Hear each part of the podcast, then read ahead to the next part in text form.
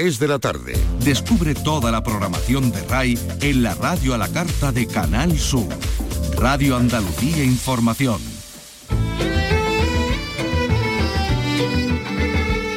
Andalucía es cultura. Con Antonio Catón. Radio Andalucía Información. Buenas tardes, la violinista granadina María Dueñas, galardonada con el premio Princesa Bellirona a las Artes y las Letras 2023, en un acto celebrado en el Gran Teatro de Córdoba.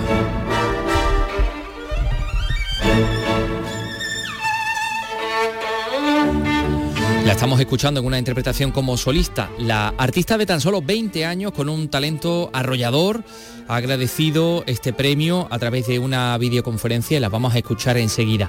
Otro premio que traemos a portada, el poemario La maleza de la argentina Romina Berenice Canet, ha ganado el Premio Iberoamericano de Poesía Juan Ramón Jiménez en su edición número 43. Y hoy, novela, una de Elvira Lindo. Vicky Román, buenas tardes. Buenas tardes. Sí, porque la escritora gaditana ha venido a Andalucía a presentar su última novela, En la boca del lobo, que publica Seis Barral. Es una historia estremecedora de una infancia traumatizada, ambientada en eso que llamamos la España vaciada. En ella la autora profundiza en sus registros más dramáticos.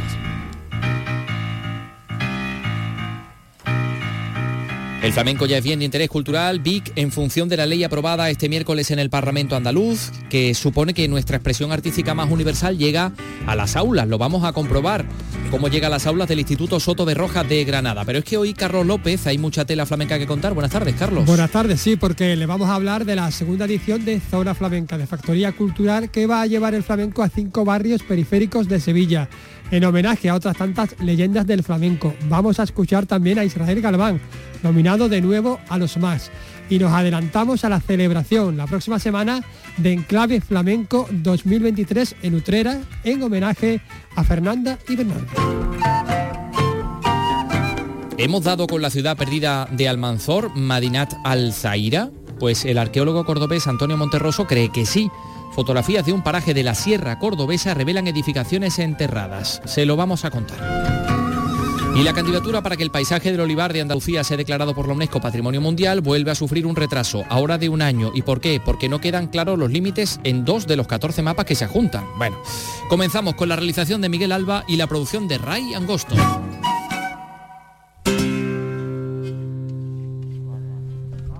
Andalucía es cultura, con Antonio Catón.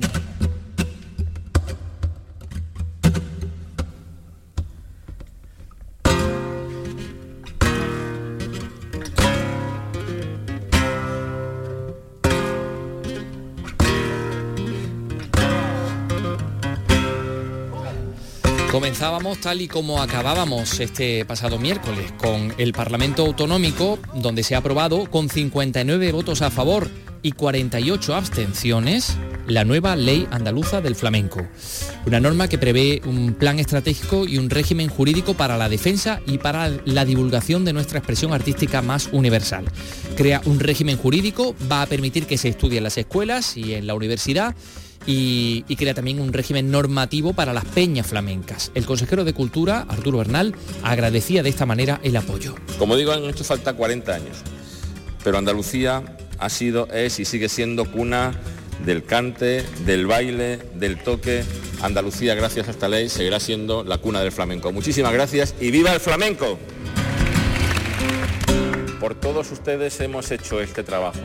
Para todos ustedes hemos, hemos desarrollado esta norma y queremos que sea su principal marco de referencia a partir de ahora para convertir el flamenco o para seguir, que, seguir consiguiendo que el flamenco sea esa referencia ineludible de la cultura y de la sociedad andaluza, española y en el mundo norma que inscribe el flamenco como bien de interés cultural. En la tribuna de invitados han estado presentes muchos, muchos artistas. Ahí veíamos a Esperanza Fernández, veíamos a Dorantes, veíamos a, El Pele, a Farruquito eh, y todos pues a la salida, después de una vez aprobada esta ley, eh, los podíamos ver a la puerta del hemiciclo eh, cantando, bailando, expresando su alegría de, esta, de este modo.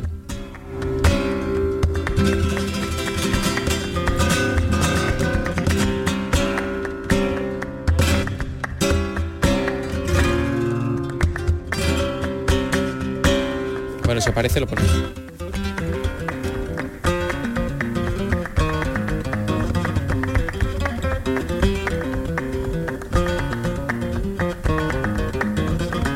Bueno, pues tenemos ahí un, sonido que está buscando nuestro Ray Angosto, que lo tenemos, que lo tenemos ya localizado, ese momento en el que lo, lo flamenco eh, y los políticos, mm, eh, pues a las puertas del Parlamento, expresaban su alegría por la aprobación de esta ley.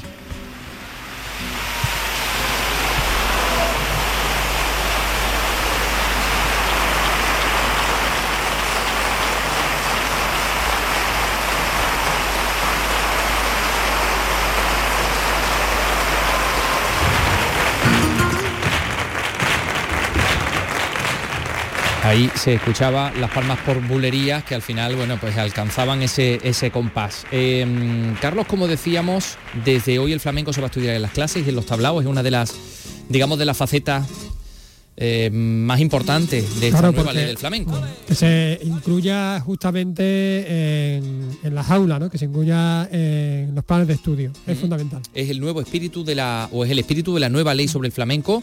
Y algunos centros escolares como el Instituto Soto de Rojas de Granada ya han iniciado a sus alumnos con experiencias didácticas. Lo comprobamos a través de este informe que ha realizado Noemí Fernández. Para la mayoría de los alumnos de primero de la ESO es la primera vez que pisan un tablao flamenco. Lo han hecho en la Peña de la Platería, templo del flamenco del Albaicín. Está bien que se conozcan más cosas, no solo siempre la música que uno escucha y la música que a uno le gusta, sino que aunque no te guste, pues saber algo de ella está bien.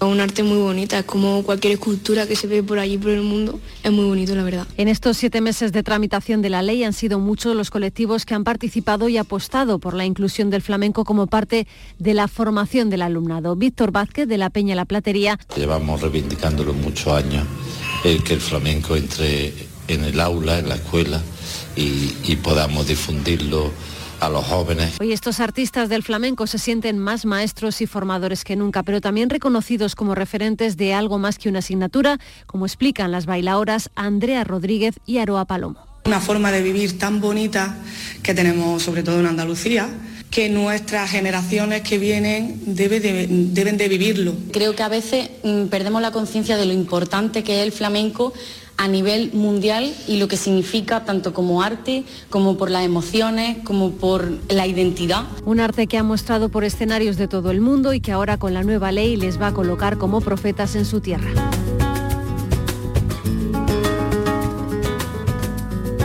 Cultura reconocida por las instituciones, por el Parlamento de Andalucía con esa nueva ley. Pero fíjense, al hilo de esto, en Jerez más de medio centenar de artistas, escritores, músicos, amantes de las artes en general, han publicado y han firmado un manifiesto para pedir a todos los partidos políticos que expliciten sus proyectos con la cultura en sus programas electorales, porque dicen que echan de menos compromisos concretos que cuenten con financiación en estas promesas. Nos lo cuenta Jerez Pablo Cosano. Hola, ¿qué tal? Muy Entre los firmantes del manifiesto hay cantaores, músicos, periodistas, bailadores, promotores culturales, escritores, catedráticos, médicos, urbanistas o bodegueros. El nexo común está en pedir a los partidos que se presenten a las próximas elecciones municipales en Jerez que propongan un proyecto cultural coherente amplio y sobre todo con financiación. Si no dicen, quedará como una vaga promesa más. Paco López, exdirector del Teatro Villamarta de Jerez y del Gran Teatro de Córdoba, es uno de los firmantes. Creemos que hay que hablar de este tema y que evidentemente los partidos políticos que se presentan a las elecciones deben contarnos qué piensan sobre esto. Por desgracia, el tratamiento que la cultura eh, suele tener en los partidos, en los programas de los partidos políticos, y no hablo exclusivamente a nivel local, pues se trata de una serie de, de desideratum, de pensar vamos a hacer esto, esto vamos a hacer eh, por un lado y por el otro, pero no se habla realmente de un auténtico proyecto cultural de ciudad. El periodista y crítico de flamenco Fermín Lobatón, otro de los promotores, recuerda que la cultura tiene que estar más en la agenda política. Que la cultura necesita de financiación pública. Y hay otra muy importante, la cultura es un derecho, es un derecho, no se nos olvide. Es, es algo importante para nuestras vidas, pero a lo que tenemos derecho, como son otros derechos, la educación, la sanidad, la asistencia social, y es un derecho reconocido en la Constitución española. El manifiesto cuenta ya con más de medio centenar de adhesiones y sigue sumando firmas en una página de Facebook que se ha creado para este fin. En las próximas semanas van a promover charlas y conferencias a las que van a invitar a los distintos candidatos para darles a conocer sus inquietudes.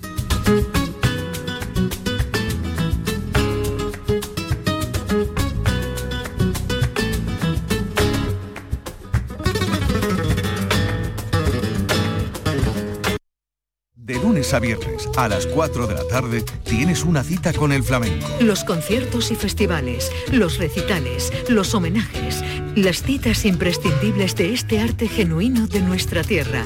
La mejor selección de nuestra fonoteca. Portal Flamenco. De lunes a viernes desde las 4 de la tarde con Manuel Curao. Radio Andalucía Información. Andalucía es cultura. Con Antonio Catoni.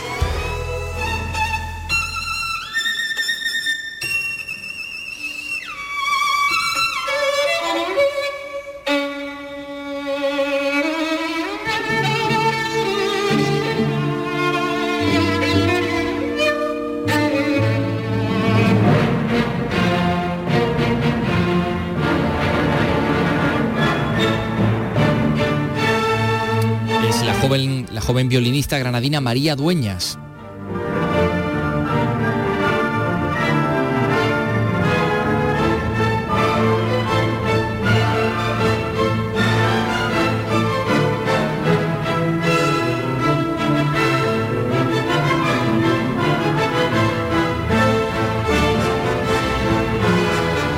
Galardonada con el premio Artes y Letras 2023 de la Fundación Princesa de Girona, lo hemos conocido hace pocos minutos en el Gran Teatro de Córdoba en un acto presidido por la reina Leticia, al que ha asistido también Miguel Vallecillo. La reina Leticia ha asistido y presidido en el Gran Teatro de Córdoba el acto central del Tour del Talento 2023, una iniciativa de la Fundación Princesa de Girona que pretende potenciar el talento de los jóvenes por medio de diversas disciplinas artísticas. Hemos conocido que la violinista granadina María Dueñas ha sido galardonada con el Premio Artes y Letras 2023 de la Fundación. La artista, a través de videoconferencia, ha mostrado su gratitud por el premio. Soy muy consciente de lo importante que son los grandes referentes y bueno, desde la mayor humildad pues me gustaría servir de referente para las generaciones de jóvenes actuales. Este Tour del Talento propone muchas actividades que se desarrollan hasta el día 19.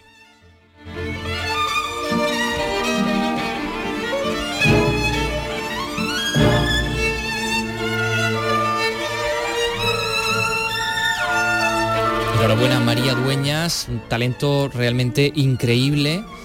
Eh, no sé si la habéis visto mm, en, en plena acción, pero, pero es, es- vamos, no sé, se queda uno sin palabras viendo a... Sí, la verdad que impresiona, ¿no? Porque como es tan joven, así, tan delgadita y tal, y de repente parece que la posee, ¿no? El espíritu de... Totalmente, sí, sí, parece que se va a romper.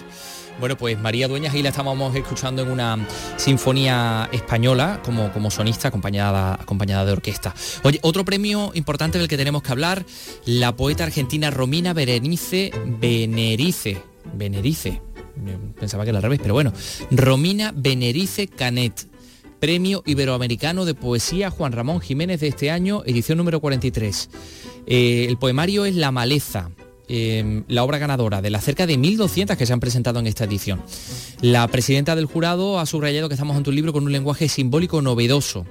Romina tiene eh, 45 años, estudió Bellas Artes, música, teatro, afincada en Bristol, en Inglaterra, y el premio supone la publicación de su obra, de la obra ganadora, y 20.000 euros en metálico. Es uno de los premios de poesía más longevos de nuestro panorama literario. Enhorabuena a Romina Benerice. Y, vamos a hablar de, patrimonio, de patrimonio porque eh, es fascinante también esta historia que les vamos a contar.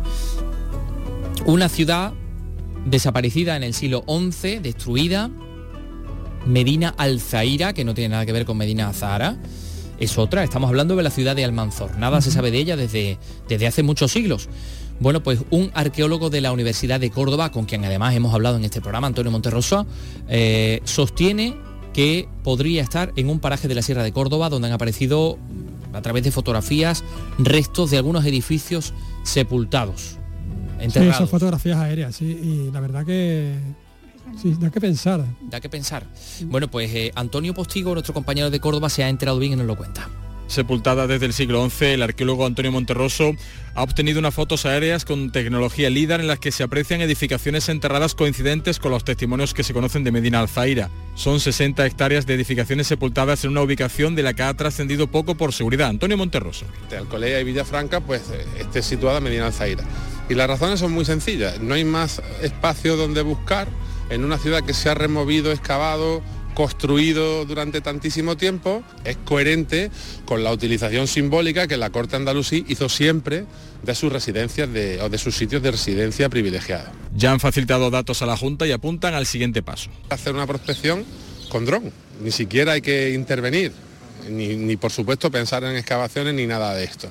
Entonces, si pudiéramos volar el dron, el sensor láser que tenemos en la universidad, con una precisión 80 veces más alta de lo que tenemos ahora, pues yo creo que con eso bastaría. De confirmarse gracias a la tecnología, podría desvelarse uno de los mayores misterios de la arqueología andaluza.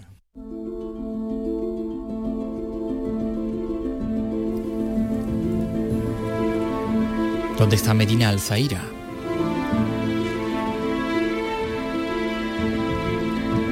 Otro de los grandes misterios de los últimos meses es, ¿conseguiremos que el paisaje del olivar de Andalucía sea declarado Patrimonio Mundial por la pues UNESCO? Continuará. Bueno, el, último capítulo. En el capítulo anterior contábamos que eh, había quedado, no sabíamos si se retiraba la candidatura. Bueno, al final sí, que sí, volvemos. ¿Ahora qué ha pasado? Hace mucho tiempo, una galaxia muy lejana. un nuevo retraso. Un nuevo retraso de un año. ¿Por qué? ¿Eso por qué? ¿Por qué? ¿Os podéis imaginar por qué? No sé, qué le faltaba. le, faltaba le faltaba una precisión. Se han presentado 14 mapas dentro del expediente. Pues hay dos de ellos que tienen, el, eh, digamos, la línea que marca el perímetro es demasiado gruesa. Con lo cual eso no deja claro hasta dónde llega la zona a proteger. Y, el señor o, señora de la ventanilla de la ONU, la primera vez que se fue, no... De la UNESCO. De la UNESCO. nada, es una cuestión del INDE. Sí, del INDE, vamos, del INDE del mapa, que es muy, que es muy gruesa la línea y entonces no queda claro exactamente cuál... Pues la ponga más finita. Claro, ahora hay que ponerla más finita. Es que esto es bueno, pero vamos a tener 12 meses para poner la línea más finita. Bueno, vamos a ver. Estamos hablando de una deficiencia técnica del expediente leve pero bueno, tenemos 12 meses para, arreglarlo. Sí, hoy es que se ha informado de este retraso en la comisión institucional que se ha celebrado en la Diputación de Jaén. Bueno, Beatriz Matías, cuéntanos. Dos meses después de que estuviera pendiente de un hilo la propia continuidad del expediente, ahora son los milímetros los que lo vuelven a parar. La Comisión Técnica del Ministerio ha alegado que en dos de los 14 mapas presentados, la línea que marca el perímetro de cada paisaje era demasiado gruesa y no dejaba claro hasta dónde llegaba la zona a proteger. El plazo para presentar una documentación corregida en los expedientes que iban a la Asamblea de 2024 acababa en febrero y esta alegación ha llegado a Jaén en marzo. Francisco Reyes, presidente de la Diputación de Jaén. La parte positiva es la buena valoración del expediente, lo completo que estaba desde el punto de vista técnico, las felicitaciones que hemos recibido, pero motivados por esos dos planos de los 14 que forman parte del expediente, eh, quiere decir que no podrá eh, llevarse a la Asamblea del año 24 tal y como estaba prevista. El 2023 era el año en el que los representantes de la UNESCO vendrían a Jaén y Andalucía a comprobar que lo dicho en el expediente era realidad, algo que ahora ocurrirá en 2024. Si no hay nuevos retrasos, iremos a la Asamblea de la UNESCO de 2025. Música de suspense. ¿Qué pasará en 2025? Bueno, nosotros desde luego le deseamos lo mejor porque va a ser eh, lo mejor también para, Andalucía, este, esta consecución. Ojalá que, que sea así. Enseguida vamos a escuchar a Elvira Lindo que ha venido a presentar su novela, la novela En la boca del lobo, que publica Seifarral, esta historia estremecedora, va a ser dentro de nada, de unos segundos. Descubre en Radio Andalucía Información las músicas surgidas en nuestra tierra durante el último siglo.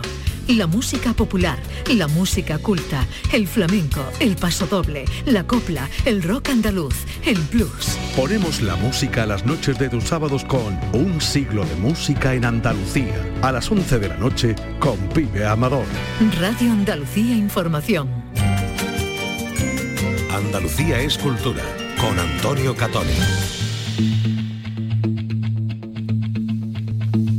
El de Pibe Amador, ¿eh? por cierto, no se, lo, no se lo pierdan. Son las 3 y 19 minutos.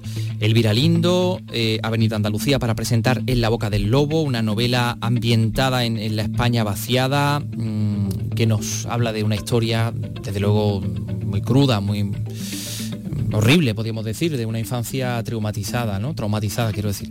Em, donde, bueno, siempre, o casi siempre, muchos identifican a Elvira Lindo con un tono un poquito más humorístico, sarcástico, pero aquí se mete en profundidades. Es más intensa, ya no, no, quiero nombrar nunca la palabra trauma, ¿no? En lo que respecto a lo que le pasa a una de, de sus protagonistas. y bueno, sí, porque es una historia por la que transita también el misterio, ¿no? El misterio para el lector a la hora de. porque vaya va dosificando, ¿no? Ese, ese secreto que hay en torno y que impide ser feliz a esta niña de solo 11 años, Julieta, que llega con su madre a, la Sabina a pasar las vacaciones huyendo, bueno, pues de, de algo que le ha ocurrido y a lo que no es capaz de, poner palabras, ¿no? Va a ser eh, esa estancia en ese lugar lo que va a hacer que ella, bueno, vaya, vaya asimilando, ¿no? Y vaya verbalizando lo que, lo que le pasa. Es el regreso de, del Viralindo a la, a la después de Corazón Abierto, en esa novela donde contaba, bueno, pues toda su, vida, ¿no? su vida familiar, toda su peripecia familiar.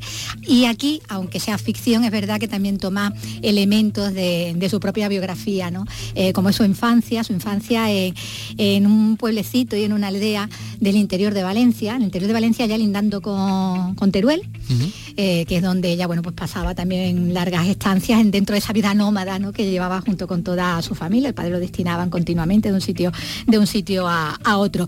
Y, en una visita a uno de esos lugares de, su infancia eh, surgió, se impuso tanto la, idea de escribir sobre ello que dejó aparcada otra novela que ya llevaba ya 80 páginas y que bueno, ya verás otro, otro momento para, salir. De ahí surge, de esa, de esa vuelta ¿no? a, sus orígenes y a su infancia, eh, surge esta, esta otra novela, como nos contaba. Y le dije, mira, es que estoy dándole vueltas a un territorio al que he ido dos veces, está cerca del pueblo de mi madre, que es, como sabéis, una comarca, el Rincón de Ademuz, subí dos veces a una aldea que me, sentí como, pues siempre se dice epifanía, sentí una emoción muy, muy grande, ¿no? Entonces, estoy dándole vueltas a esto. Eh, por un lado está el lugar que eh, tenía que ver con, la nostalgia que yo sentía de niña, el, eh, eh, el desgarro que sentía cuando nosotros íbamos allí y teníamos que volvernos a al sitio de España en el que mi padre estuviera en ese momento trasladado, ¿no? Entonces, pues era el, era el lugar de que, digamos, que tenía una cierta solidez en una infancia tan nómada, ¿no? Donde la, donde mi familia extensa y el pueblo seguían todos dedicados a los mismos oficios, tenían una vida que no cambiaba tanto como la nuestra y yo como suele ocurrirle a los niños quería algo estable en mi vida, ¿no? Era el único sitio donde no era nueva, como en todos los lugares a, los que iba y tenía que empezar un colegio. Entonces le, andaba, le estaba dando vueltas a la idea de si eh, de tanto sentir ese desgarro, había una parte de mí que se había quedado eh, allí, como, como, ocurre a veces, que, se, que, partes de tu vida se quedan fijadas en un sitio o en una situación. Hay mucha gente que tiene partes de su vida suelen estar relacionadas con la juventud. La gente suele tener una nostalgia tan enorme de su juventud que piensa que ahí sucedió todo lo bueno, lo interesante y tal. Pero a mí con mi juventud eso no me ocurre, la verdad, porque mm, yo como que lo recuerdo como un periodo convulso al que no quisiera regresar. Sin embargo, sí con, sí con ese paraíso natural, infantil, que mm, en mi cabeza no estaba, de niña no estaba la palabra naturaleza, estaba el campo, que estaba dentro del mismo pueblo, porque es un pueblo pequeño, no tienes que ir al campo. ¿no? Entonces eso era la atmósfera, el entorno que, al que yo le andaba dando vueltas también. ¿Qué ocurre si una parte de ti se queda en un sitio y, luego visitas años después este sitio y parece que te encuentras, ¿no? Pero eh, se mezcló, parece que las novelas es la mezcla de dos ideas, ¿no? Estaba la atmósfera y se mezcló con... Eh, yo no, quería ser la protagonista del libro, no quería que fuera mi historia. Entonces se mezcló con eh, la historia de, de una niña no es exactamente así, eso, la niña es inventada, pero sí está inspirada por una mujer, dos mujeres, que sufrieron un gran desamparo y una gran agresión cuando eran niñas y con las que yo he tenido conversaciones de amistad a lo largo de los años, ¿no? Entonces me pareció una idea más poderosa que la simple nostalgia, ¿no? Y esa fue la, novela con la que se puso, decía que se lo comentó a la, editora, que iba a tirar por este, por este otro camino, ¿no? El resultado este en la boca del lobo, donde bueno pues eh, utiliza como, como voz principal, con la voz narrativa, es la de la de esa niña, Julieta, ¿no? Esa niña que se va con su madre a esa, a esa aldea y que, y que su voz, como decimos, la, que va contando la historia, pero que va teniendo un cambio, que no vamos a adelantar de ahí, porque ahí está el misterio y el secreto en la, en la novela, a partir ya de, que termine la, primera parte de las tres en las que está dividida.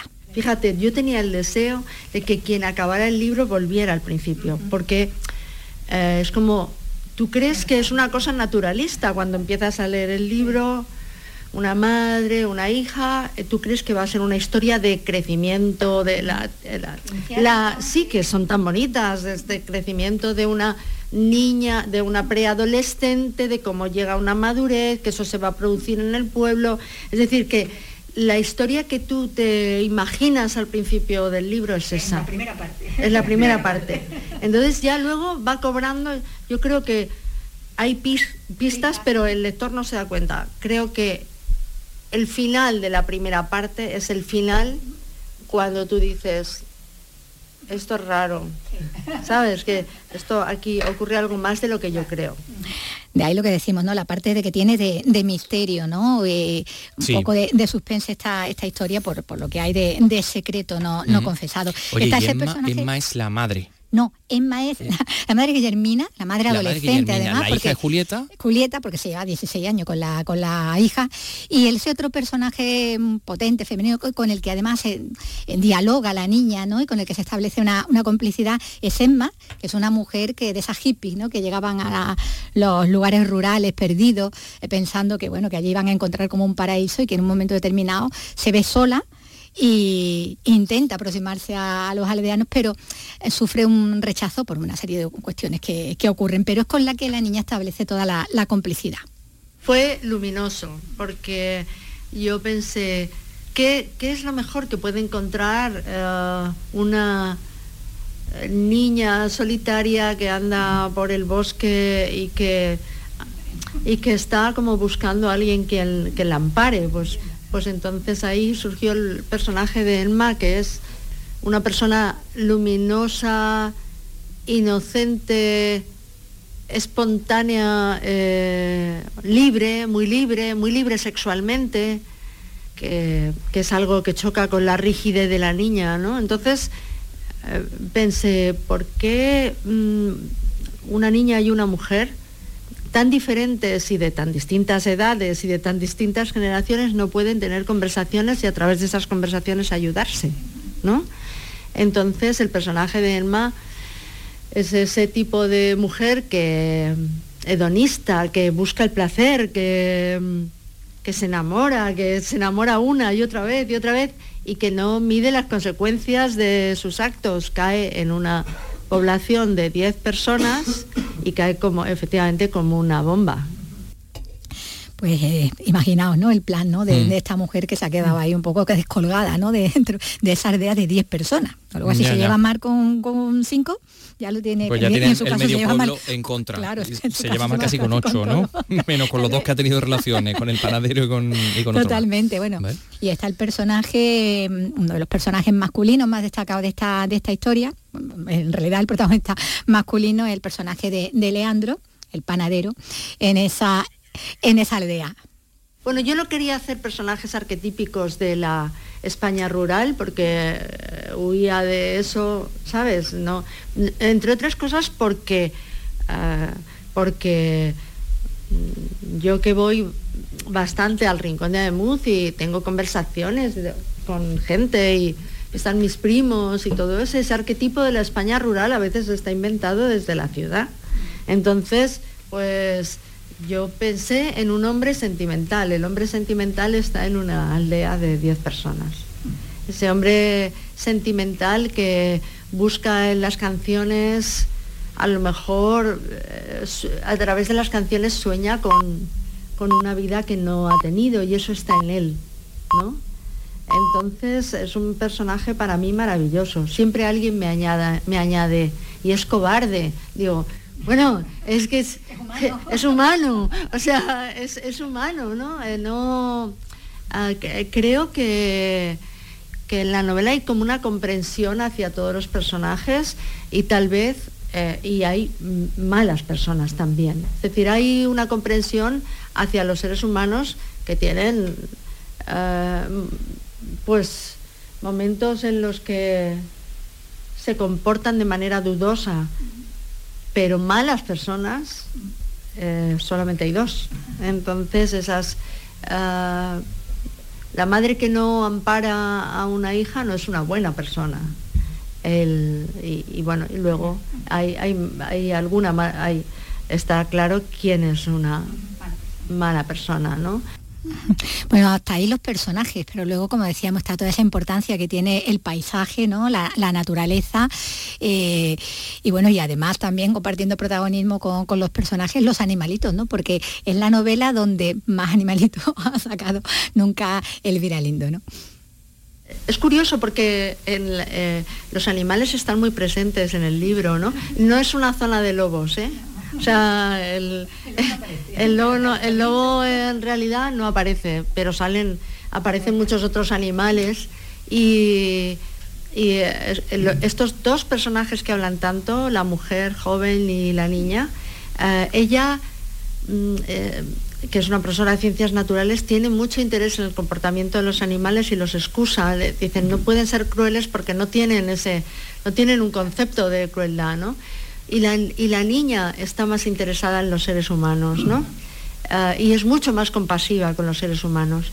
Y yo creo que poco a poco van trazando las dos un camino en el que van sus intereses van encontrándose, es decir, que que se, aportan sabiduría la una a la otra, porque realmente eh, se, parecen bastante los comportamientos y más en personas que están aisladas en un mundo tan natural, eh, llega un momento en el que por el impacto de las estaciones, de la naturaleza, de todo eso, eh, tienen comportamientos que son muy parecidos al de, al de los animalillos que hay por allí. Sí. la novela está dedicada a su tía, su tía Elvira, parte de nombre, y que, bueno, que sigue en la, en la zona y que le ha inspirado también, bueno, no solo eh, parte de algunos personajes, sino también está el habla, ¿no? Ella ha estado muy pendiente de, cómo hablan, de cómo se expresan también en, esas aldeas, ¿no? Y, en este sentido, bueno, pues la inspiración la ha tenido la, en la propia familia. Eso, todos esos tíos impresionantes y con tanta personalidad y una familia muy alegre, muy que se, juntaban y se siguen juntando mucho, ¿no? Para celebrar, para... Es una familia bastante unida, ¿no? Que se extiende no solamente en Ademuz, sino en los pueblos de la comarca, ¿no? Entonces, ahora solo queda una tía, que es Elvira, a quien está dedicada la novela, que quería recompensarla también por, por ese gran acompañamiento eh, durante toda una vida de una persona generosa, viva, alegre, activa, que habla muy bien además. Eh, cuando, cuando me imaginaba cómo hablaba virtudes, por ejemplo, era de una gran inspiración. Yo la había grabado a ella en el teléfono móvil y me ponía su manera, yo le preguntaba cosas y entonces las escuchaba para entender eh, cuál era el tono y lo bien que se expresan. Es una zona um, que, tiene acentos mezclados, un poquito de valenciano, un poquito de acento valenciano, un poquito de acento turolense y es una zona de personas que eh, tienen muy de, un, de, una habla muy cantarina y muy precisa. Entonces, quería, o sea, igual que decía, no quería hacer un cliché de, los de un hombre de pueblo, no, no quería. Ah, hay, palabras que yo cuando hablo con mi tía, ayer me llamó, por ejemplo, me deja impresionada porque yo no las empleo a lo mejor para no parecer pedantes, porque a lo mejor son un poco antiguas, pero están tan bien empleadas y tan puestas en su lugar que, que la escuchaba para, para, mm, para eh, construir el, habla de virtudes, ¿no? Y claro que me acordaba, me acordaba de los cuentos que me contaban, eh,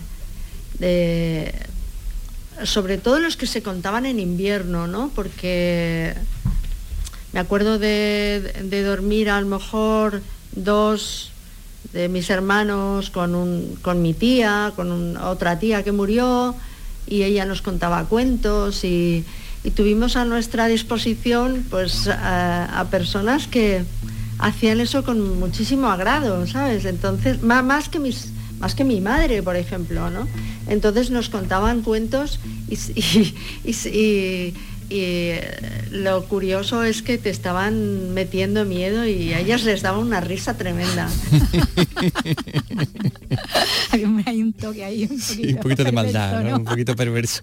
Os voy a asustar y ahora venga pues, igual que harían con, sus tías, las tías de las tías y, en fin, la, tradición, tradición oral. Oye, pues nada, nos ha contado Elvira Lindo un poco también sus secretos de cómo construye su, obra, cómo construye los personajes, ¿no? Me parece realmente curioso. Sí. Eh, bueno, pues enseguida vamos a hablar de flamenco, son las 3 y 36. Andalucía es cultura, con Antonio Catoni.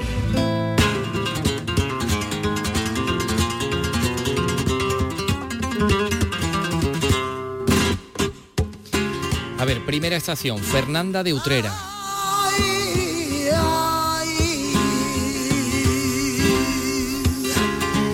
En Sevilla ultima los preparativos para el Enclave Flamenco 2023 que está dedicado a Fernanda y a Bernarda porque se celebra el centenario de su nacimiento. Pilar González.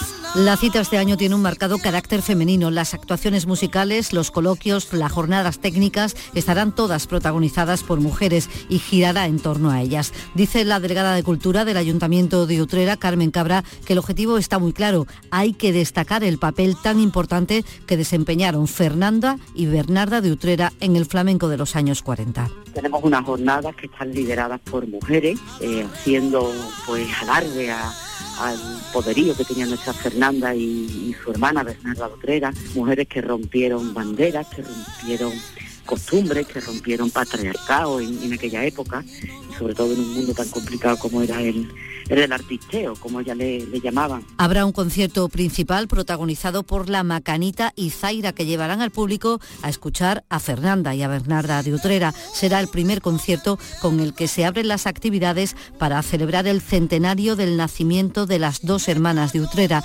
Las entradas son gratuitas tanto para las jornadas como para los conciertos. no me que encomendarme un bebé. Significa Dios en, en romano caló. Bueno, pues eh, segunda estación, Israel Galván. Recordamos que este lunes se entregan los premios Max de Artes Escénicas en Cádiz. Escuchábamos a algunos protagonistas andaluces, pero nos quedamos en escuchar al que tiene ya nueve premios Max, Israel Galván, que en esa presentación... Mm, en fin, nos dejó un poco todos boquiabiertos. Nos dejó boquiabierto con una frase que no voy a desvelar porque la vamos a escuchar. Porque bueno, él habla sobre, un poco sobre su, trayectoria, habla sobre sobre Seises, que es la, obra que lleva a, a, los más, pero bueno, también ya se pone un poco a, divagar y habla sobre, sobre su obra y sobre sí mismo. Yo creo que dentro de, de dos años me echan de los Seises. y esto es lo que puedo decir. Creo que los espectáculos tienen una vida y se mueren y me parece bonito, ¿no? Es un 6C, bueno, todavía tengo fecha y eso, aunque es verdad que yo las obras las hago, pero me abren ellas mismas, me llevan a otro lado, ¿no? Entonces como que son virus que se mutan, se convierten en otras cosas. Y bueno, pero el 666 en sí ya le queda un año y medio así. Hay obras que se mueren, ¿no? Que lo que no muere nunca es el baile, ¿no? Entonces las ideas puede ser que sí mueran, ¿no? Pero Lo que es siempre el baile, el cantar, eso no es verdad que no pasa de moda porque es una cosa que se regenera, ¿no? Por sí misma, ¿no? En la época ahora de que se habla mucho, que me has comentado tú cómo están las cosas, que se hacen muchas cosas nuevas, yo me he dado cuenta que hoy día más que yo sentirme bailador me siento como una instalación de arte, ¿no? Como que se hacen cosas en un sitio y se mueren ahí, ¿no? Se hacen cosas en sitios concretos y se quedan ahí, ¿no? Y digamos que el recuerdo se te queda y se forman otras, ¿no? Por ejemplo, yo a mí me piden que haga una cosa concretamente porque en, en el sitio este, este sitio ya no me lo puedo llevar, ¿no? Entonces pues se queda ahí, pero se te queda una, algo, ¿no? Una huella que te sirve para... Entonces eso es una época de arte más abierto, más relacionado creo que incluso con el formato de las artes plásticas, más bien que con el baile, ¿no? De todas maneras, que a mí no me gustaba, nunca me gusta mucho bailar. Entonces, así me siento como que no va, que bailo menos. Entonces, pues no, es como no me siento tan bailarín. Bueno, vamos a ver, Carlos López. Esto es el titular de una entrevista. Israel Galván, dos puntos. Nunca me ha gustado mucho bailar. Nunca me ha gustado mucho bailar. Yo creo que, bueno, no sé. No sé Menos mal nosotros somos de poner titulares. yo prefiero, yo no lo pondría, sinceramente. Yo no lo pondría. Pero también hay que explicar que, que, él también bromeaba, ¿no? Con esto de, bueno, al 6 se va a jubilar ya dentro de un año y medio y tal. Sí. Porque los 6 son estos niños que bailan. Los niños que, bailan en la Catedral de Sevilla, que llevan el pues, sombrero y tal. Entonces él hacía ese doble juego, ¿no? De, de la que ya llegaba la, tenemos, tenemos que decir, por otra parte, que ese ruido de fondo responde a que todo esto tuvo lugar en, un, bar, entonces se escuchaba un poquito la presentación. se escucha la cafetera, la gente hablando y tal, porque es un bar, un bar que funciona, que se llama Casa Cuesta, que es muy principal de, Triana. Bueno, tenemos que decir que hoy comienza el ciclo Jueves Flamencos, mm, que ofrecerá cinco grandes espectáculos, que lo va a inaugurar Riqueni con herencia el día de hoy, y mañana comienza en Sevilla la segunda edición del ciclo, el ciclo Zona Flamenca, que es iniciativa de Factoría Cultural, flamenco en la periferia. Son cinco conciertos en torno a cinco grandes figuras del flamenco, ¿no, Carlos? Exactamente, concretamente Chocolate, Carmen la del Titi, Tepa la Calzona y Visco Amate y Tragapanes, a los que mm. se, homenajeará en las calles y las plazas cercanos a los barrios donde ellos vivieron. El, primer concierto será mañana en la Plaza Río de Janeiro, en el Polígono Norte, luego el 21 de abril en Madre de Dios, el 5 de mayo en Polígono Sur, el 12 en Palmete y el 21 en Torreblanca. Se, en Torreblanca. Se pretende así, bueno, pues recuperar la memoria flamenca de, esta, de las periferias, ¿no? Nos encontramos con alguno de estos protagonistas, con Miguel Ángel Vargas, que digamos que es uno de los organizadores. Hola, ¿qué tal, Miguel Ángel? ¿Qué tal? ¿Cómo estamos?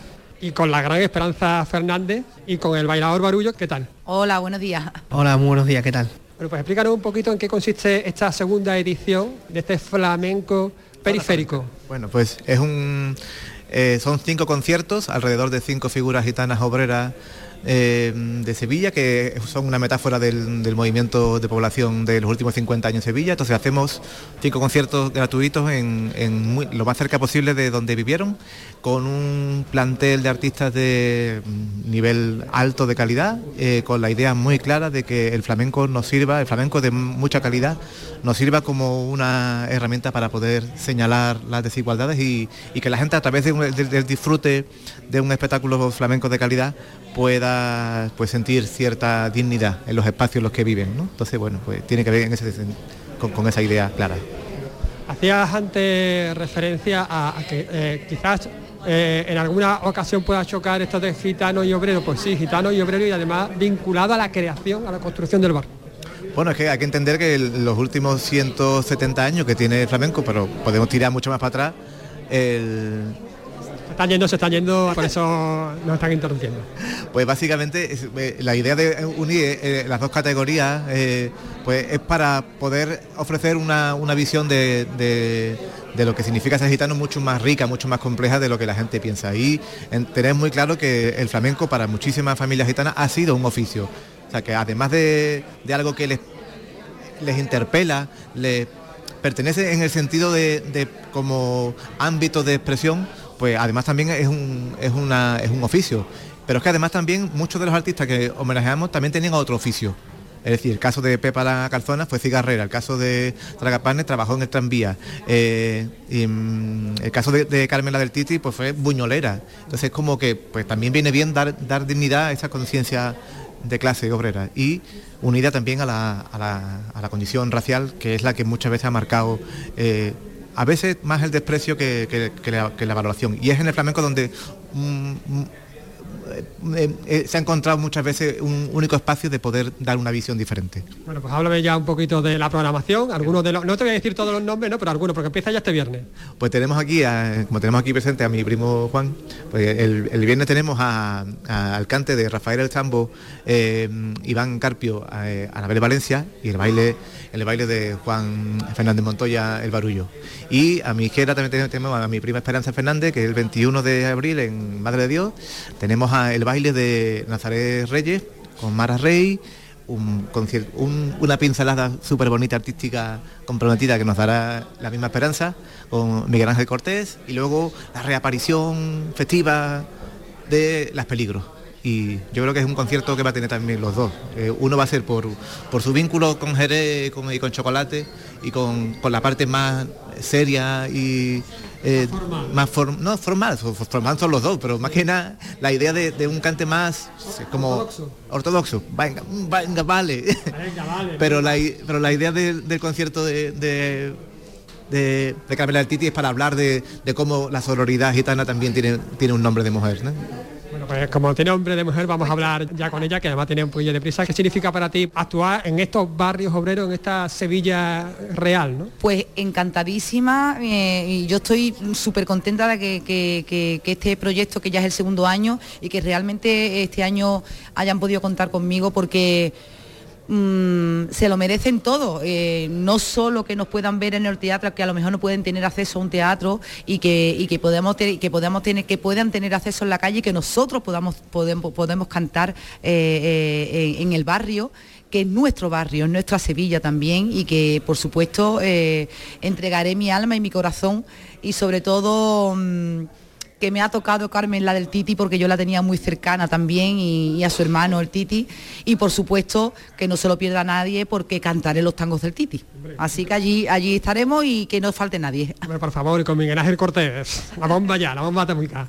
Bueno, también con Barullo, que estaba aquí taconeando hace, hace un minuto. Bueno, te hago la misma pregunta. Pues mira, para mí significa, además de un placer enorme, ya que el día en el que mi primo Miguel se ha acordado de mí, pues muy emotivo, además de por el festival, por la admiración al mito ¿no? de Antonio el Chocolate y además pues como familia, que, tenemos un parentesco familiar, pues un día muy emotivo en el cual tengo muchísimas ganas de, estar ya y gozármela con los compañeros. Le doy las gracias al primo Miguel y también le quiero dar las gracias al señor alcalde por la propuesta que acaba de mencionar en la rueda de prensa de esa nueva propuesta de, de, 365 grados o días, como ha dicho, del flamenco, no solamente dentro de los festivales importantes, sí que es una, una, conversación muy bonita y, muy interesante la que hemos escuchado por su parte. Le doy las gracias personalmente y como no a Miguel por este festival de zona flamenca que el año pasado me comentaron, yo estaba fuera, pero me comentaron que fue magnífico y este año pues dudo de que será igual o mejor. Este año igual es magnífico, seguro o mejor, exactamente. Muchísimas gracias a todos. A ti, a ti,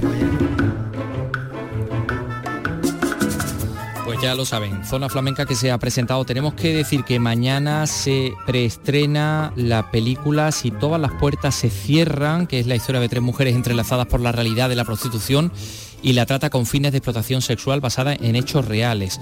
Mm, del guion seguramente se han encargado las que están trabajando y currándoselo enormemente, que son las hermanas Oblatas de Santísimo Redentor eh, cuya jefa, un poco, la hermana Marisa Cotolí, que está trabajando muy, muy cerquita de aquí en, la zona de la Alameda de Sevilla, pues le mandamos un, saludo porque está muy implicada en la promoción de esta, de esta película, que me dicen que es una Mm, maravilla, que está muy bien. Si todas las puertas se cierran, de Antonio Cuadri, se ha presentado hoy en Sevilla, mañana se estrena en los cines.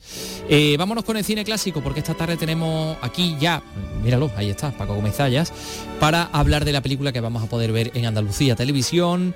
Es de un comienzo de los años 30, ambientada en la Primera Guerra Mundial, basada en la novela de Hemingway sobre su paso por el frente de Europa y se llama Adiós a las armas. Lo siento, la confundí con otra persona. Eso está claro. Había bebido. No hace falta que lo diga. ¿Enfadada? No. ¿Es americano? Sí. Bueno, pues vuelve Paco Gómez Sayas para, para hablarnos de esta otra película, esta primera adaptación de, de la novela de, de Hemingway, de Adiós a las armas, ¿no? ¿Qué tal? Buenas tardes. Es la primera, sí. La primera y parece ser que la más interesante, la más feliz, la de resultados eh, más satisfactorios, incluso para el propio Hemingway, que como a todos los escritores siempre se mosqueaban un poco con las adaptaciones de- que, que se hacen de sus novelas al cine. Y esto, y mira que en esta lo que no le gustó a él fue el cambio del final, porque mm, en Hollywood pesa mucho aquello del final feliz y no acaba exactamente como la novela. Parece ser que se rodaron dos finales, pero al final la productora Siempre se se- lo del final alternativo, ¿no? Esto viene de muy y antiguo. dijo, no, aquí vamos a un final feliz, porque esto así, de, de una manera tan desoladora como acaba la novela de Hemingway, no puede ser. Pero aparte de eso, que no vamos a contar tampoco, Claro, porque no, no, no. es plan, en conjunto sí, es un poco quizás la que más se acerca a lo que escribió Hemingway, lo que, la que más se acerca relativamente, porque la verdad es que todo ese mm, tono vitalista que suele imprimir Hemingway en sus novelas, hasta el punto de que están casi todas basadas en experiencia propia, en Sí, esta esta quizá también. más que en otra, Sí, sí, esta claro, ca- que le había casi- sido conductor de ambulancia, ¿no? en la Primera Guerra esta, Mundial. esta casi es la más autobiográfica. Pero aquí en la novela lo que se, lo, lo que en la película lo que se mm, convierte sobre todo es en una historia de eso de que le gustaba tanto a los surrealistas, que era el amour fou, el amor el loco, el amor por encima de todo, el amor que, que derriba barreras, fronteras físicas, fronteras de países, eh, estados tan peligrosos como puede ser una guerra mundial. La, la novela la novela y la película transcurre durante la Primera Guerra Mundial. Y bueno, y es ese amor arrebatado que sienten los personajes que en la El película soldado herido y por la Gary enfermera, Cooper y ¿no? Helen Hayes.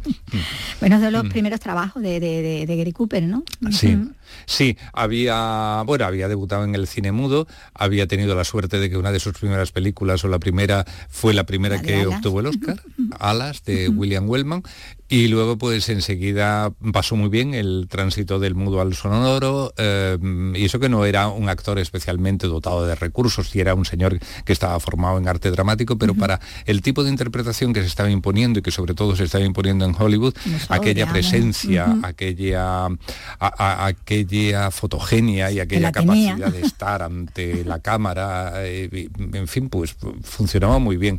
El público lo aceptó muy bien y, y los estudios se lo rifaban. Era un hombre, sobre todo en estos años 30, que iba de la. Paramount a lo- a- de la Paramount a, a la- a la compañía de Samuel Goldwyn y alguna que otra, algún que otro gran estudio también conseguía mm, tenerlo, ¿no? Eh, en realidad Dios a las armas no la iba a protagonizar él. La, la pareja primero eh, que, en la que pensaron fue la formada por Frederick Marr y Claudette Colbert. Y por lo que sea, ninguno de los dos cuajó. Y, y enseguida entró la opción de Gary Cooper y ya se quedó ahí. Mientras que en el tema de, de la protagonista femenina hubo muchos más... sí, la más que más parecía iba a ser Eleanor Wortman. Y bueno, y hubo más, hubo más candidatas. Se atribuye a David. Selznick que por entonces ya, aparte de ser yerno de, de Louis B. Mayer, el, el jefazo de Metro Goldwyn Mayer, ya estaba ah, él eh, de alguna manera siendo el hombre fuerte del estudio, porque Irving Thalberg eh, eh, estaba enfermo. Eh, se atribuye a Selznick el, el ofrecimiento a los productores de que fuera Helen. Hayes, que acababa de, de contratarla para Metro Goldwyn Mayer y que era ya una autoridad en Broadway. Bueno, y lo siguió siendo toda su vida, ¿no? Aquí estaba muy jovencita, pero después a lo largo de los años, de hecho a partir del año 55 tuvo un teatro en, en. Broadway que luego se perdió eh, por la especulación, derribaron el teatro, pero después se recuperó ese nombre de Helen Hayes para otra sala de, de otro local también en Nueva York. Bueno, es eh, institución. hablar en, en el teatro, de, sobre todo en, el de, en Estados Unidos, de Helen Hayes, es hablar de una de las más grandes actrices que ha habido en, en el siglo XX. Toda una institución. Una institución. escénica, ¿no? El Hayes, bueno, que aquí está también pues muy jovencita en esta, en esta película que como decías antes, no se basa en la novela novela de, Hmm. de Hemingway, que a su vez también se basa en su propia experiencia ¿no? durante la, la Primera eh, Guerra Mundial, siendo él pues muy jovencito, que tendría apenas 19 años o poco más, ¿no? Cuando él... Hemingway, Sí, cuando, cuando- cuando, cuando sí, además, además creo que hizo lo, lo que hace Sí, sí, lo el que personaje central con- a- cuando todavía Estados Unidos no ha entrado oficialmente la guerra. en la que entonces se llamaba Gran Guerra, eh, él se apunta a una ambulancia, ese deseo de vivir aventuras, Que de ya lo tenía. de vivir a- Desde siempre. a- en- en- al borde del peligro, ¿no? Límite. Y entonces, sí, y bueno, pues creo que Y esa también historia de amor herido. también, ¿no? Y creo que también tuvo alguna historia de amor con una enfermera. En este él, caso concreto, ta- tal como empieza la película, bueno, primero se conocen, hay un equívoco entre ellos, él la toma por una cosa que ella no es, y después resulta que un íntimo amigo de él mm, resulta que está también encaprichado de ella, y para colmo ese íntimo amigo, que es el personaje que interpreta a Manjú. Adolf Manjú, eh, es, va a ser su jefe en el acuartelamiento. Y bueno, ahí hay una cosa un poquito chunga por parte del jefe, que Sí, es enviarlo a la guerra. claro, Eh, Es una cosa que yo creo que ya la última vez que, que la pusimos recordamos aquí que, que está inspirada como en el relato bíblico, en la Sí, historia de David de y a la- eh, de, de Mandar mandar al rival el a la rey guerra, David a primera fila, al marido de. Betsabé a primera línea del frente y así le dejaba el camino libre. sí. Bueno, todo... Pero sobre todo lo que lo que lo que llama la atención no es la- el apasionamiento de esta historia, ¿no? Y el, el enloquecimiento casi que viven los personajes de En Gary ese Cooper y Helen conflicto, en ese- Hayes, con ¿no? ese escenario, ¿no? Que además De- está muy potenciado por la fotografía, por la música, que utilizan además temas de Wagner, de Tchaikovsky, eh, no sé, la, la dirección artística, el sonido, en aquella época creo que el sonido obtuvo el, el premio al Oscar. Es posible que todas estas características no se puedan ver esta noche en Andalucía Televisión. Eh, Ah, también, no, pues, es que han pasado casi, no, casi no, han pasado ya más de 90 años desde que se hizo la película. Entonces es entrar como una pieza arqueológica. Y, y lo que iba a decir aquello del apasionamiento y del amor fou es que se comprende que a los surrealistas del momento les gustara tanto, vamos, la, la tenían como una de las películas ideales de- que, que se habían hecho hasta entonces. Bueno, pues la vamos a disfrutar esta, esta noche en nuestra tele. Y mañana tendremos más cines, tendremos más Paco, y Un estaremos poco más moderno. un poco más moderno, pero bueno, que también ya es un clásico de lujo. Hasta mañana. Hasta mañana. Gracias Paco, Eh, hasta mañana, mañana te tendremos por aquí. Eh, oye, eh, Carlos, he visto hoy a Pablo Alborán, lo he visto con, ¿Sí? ha venido, lo he visto con, con Api Jiménez. Eh, bueno, yo es que me fijo más en Api Jiménez. Pues estaba hablando con un señor, era Pablo Alborán. Ah, sí. Sí, Api Jiménez, estaba hablando con, alguien que era Pablo Api, pero Alborán. no, oiga. Sí, bueno, no sé, me, me interesa más ella. Eh, mm, oye, ¿y no te interesa Olga Tañón? También. Pues claro que sí. Porque hoy nacía, tal día como hoy nacía en Santurce, que Santurce no es Vizcaya, sino un barrio de San Juan, de Puerto Rico. Puerto Rico, sí. Hace 56 años, esta cantautora eh, estadounidense de origen puertorriqueño, de merengue de pop latino, ganadora del Grammy en dos ocasiones, cuatro veces ganadora de un Grammy latino, que ha venido más de 5 millones de copias en el mundo, eh, que se siente muy venezolana, muy... Eso te iba a decir, ella es Identificado con puertorriqueña, pero se siente muy venezolana. Sí, sí, una puertorriqueña orgullosamente venezolana. Escribió en el año 2012 esta que estamos escuchando, Qué bonita eres. Hoy me quito el sombrero frente a ti, desnudándote mi alma te diré qué bonita Y en 2017 editó una parte de la canción debido a las protestas que hubo en el país contra el gobierno de Nicolás Maduro. De esta canción, entiendo, ¿no? De esta que estamos escuchando que se llama Es mentiroso. Así que bueno, pues Vicky Román, eh, ponte delante, Carlos sigue, vamos a hacer la conga para salir del estudio de Radio tenemos, eh, mira, mira, mira. Información. Mira, mira. que parece hermoso, no te dejes engañar que parece hermoso. Pero es que no se lo van a creer que al mismo ritmo exactamente llega eh, Marisa del Barrio para contarles las noticias aquí, que van a llegar dentro de un minuto. Ella sí que tiene flow. Mírala, mírala. Hasta mañana amigos, adiós. Que sin ti muero te habla, que eres mi vida, te dice